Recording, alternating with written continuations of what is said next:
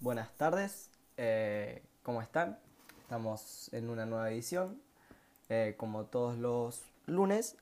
eh, y hoy venimos a hablar de una empresa que, está generando polémica en, nuestro país, Argentina, que es Vicentín.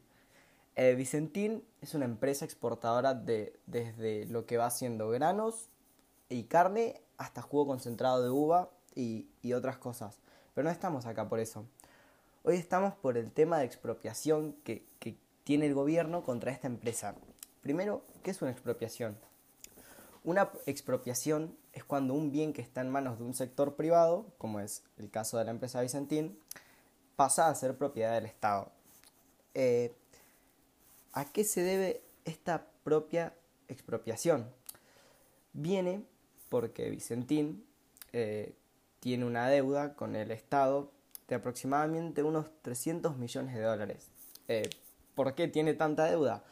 Porque la empresa pedía préstamos, los préstamos no los pagaba y el dinero salía del país, como si fuera una especie de lavado de dinero, digamos, ¿no? Eh, el Estado se la quiere eh, expropiar porque primero que no pagaba y es un delito y segundo que le daría al gobierno un control de 1.350.000 de dólares al año aproximadamente. Eh, pero el gobierno en sí no quiere llegar a Vicentín, quiere llegar a Renova.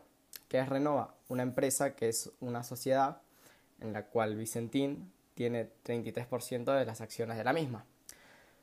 Eh, el problema está en que el gobierno, supuestamente, querría, digamos, arreglar la empresa. ¿Por qué justo ahora? Eh, esa es mi pregunta. Eh, la verdad es que no sé qué opinar al respecto. Eh, eh,